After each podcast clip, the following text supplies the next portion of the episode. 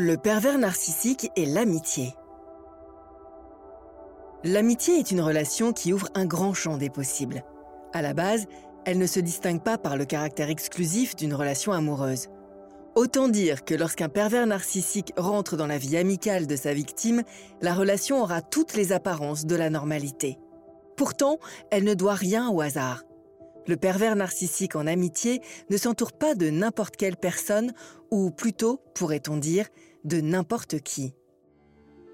Cette réflexion est tirée d'un article du site internet www.pervers-narcissique.com dirigé par Pascal Couder, psychanalyste et psychologue clinicien, co-auteur de l'ouvrage de référence La manipulation affective dans le couple, faire face à un pervers narcissique.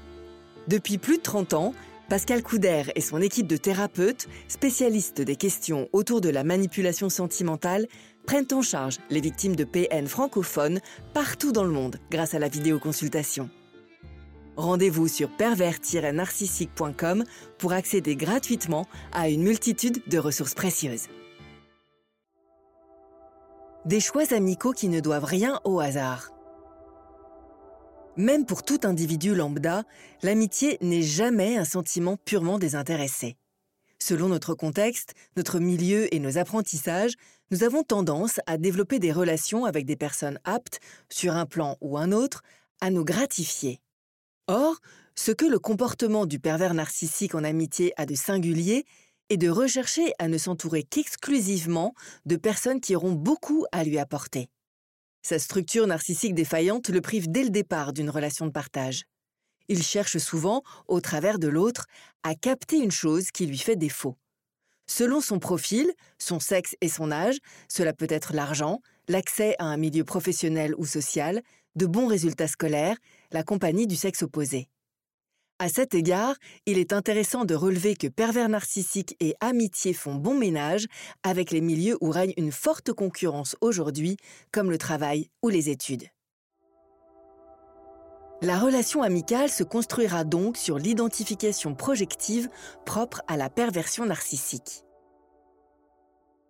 L'effet miroir de la relation va permettre à la personnalité perverse de s'attribuer les qualités de sa victime.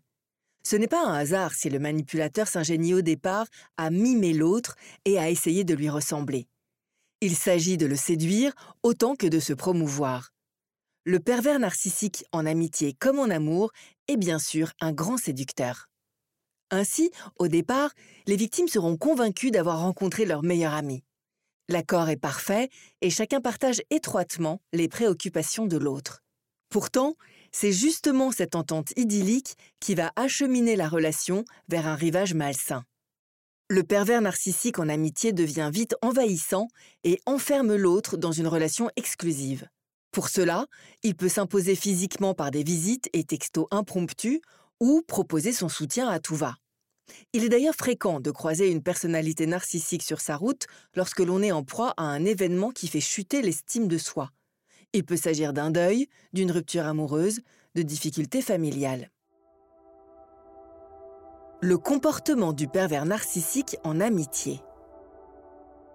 Tout comme en amour, le pervers narcissique en amitié va s'ingénier à enfermer l'autre dans la relation. Il orchestre son isolement. Cette étape survient lorsqu'une certaine dépendance affective s'instaure et que la victime prête une confiance aveugle à son bourreau. Les relations amicales, tout comme la relation amoureuse, vont générer une emprise. L'entourage de la victime sera fortement critiqué et dénigré, mais aussi trompé, de manière à ce qu'il se méfie et s'éloigne d'elle. La victime sera loin de se douter, bien sûr, qu'elle est dénigrée et calomniée aux yeux des autres. D'ailleurs, lorsqu'elle s'en aperçoit, elle a bien du mal à le croire. La trahison est, de fait, une caractéristique constante du comportement propre au pervers narcissique en amitié. La manipulation mentale dans le cadre de l'amitié est donc aussi puissante et peut-être parfois plus sournoise encore que dans le cadre de l'amour. Elle emploiera souvent les mêmes mécanismes, notamment la culpabilité, de façon systématique. Les amis pervers aiment volontiers se positionner en victime. De cette manière, ils font osciller leur proie du rôle de sauveur à celui de bourreau. C'est un véritable engrenage qui nourrit la dépendance. L'art de l'amitié perverse consiste aussi à se délecter des malheurs de l'autre et à savoir continuellement et subtilement les lui rappeler. Sous les meilleures apparences du monde, le pervers narcissique en amitié est tout bonnement le fossoyeur de la confiance en soi. Il sabote la joie de vivre de celui dont il prétend être l'ami. Les effets d'une telle relation se font cruellement ressentir chez les victimes. Elles accusent une baisse de confiance en leurs capacités, une perte d'entourage amical et peuvent parfois subir de véritables raquettes affectifs et financiers. Dans les milieux scolaires ou professionnels, les manipulateurs arrivent souvent à s'emparer du potentiel de leurs victimes, travail, résultats ou relations. Par conséquent, les conséquences peuvent être graves. Sentiment d'échec des victimes, dépression, phobie, envie suicidaire. Se protéger d'une amitié toxique. Lorsque l'on est conscient d'être victime d'un pervers narcissique en amitié, la seule réaction qui vaille est de se préserver en sortant de cette relation. Une étape souvent difficile, principalement si cette relation s'est installée sur le terrain d'une certaine solitude. Il est recommandé de fait de ne pas se centrer sur une seule et unique personne dans son entourage amical, mais de diversifier ses relations. Lorsque l'on cherche à se débarrasser de cette amitié dérangeante, la personnalité narcissique reviendra au galop à grands coups de culpabilisation. Après tout ce que j'ai fait pour toi, s'exclamera-t-elle.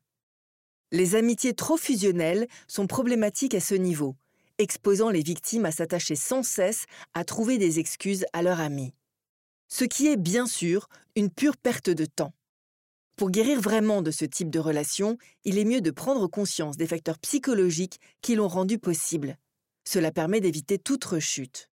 Toutes les amitiés toxiques ne sont pas toujours liées à la rencontre avec un pervers manipulateur ou une manipulatrice. Certaines s'installent à la faveur d'une codépendance trop forte ou d'un manque de réciprocité dans les échanges. À partir du moment où elles provoquent souffrance et désorientation, le soutien de l'entourage et d'un thérapeute spécialisé sont nécessaires.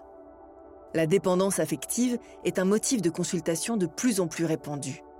La thérapie permet de se réapproprier la partie de soi que l'on cherche vainement à combler dans des relations amicales ou sentimentales inappropriées. N'hésitez pas à vous faire accompagner par des thérapeutes spécialistes de la question de la perversion narcissique. Rendez-vous sur www.pervers-narcissique.com et trouvez-y de nombreux conseils sur comment gérer la séparation, comment gérer l'après, la reconstruction, et vous pourrez également rentrer en contact avec un membre de l'équipe. Ne restez pas seul. Merci d'avoir écouté ce podcast. Rendez-vous très prochainement pour un nouvel épisode.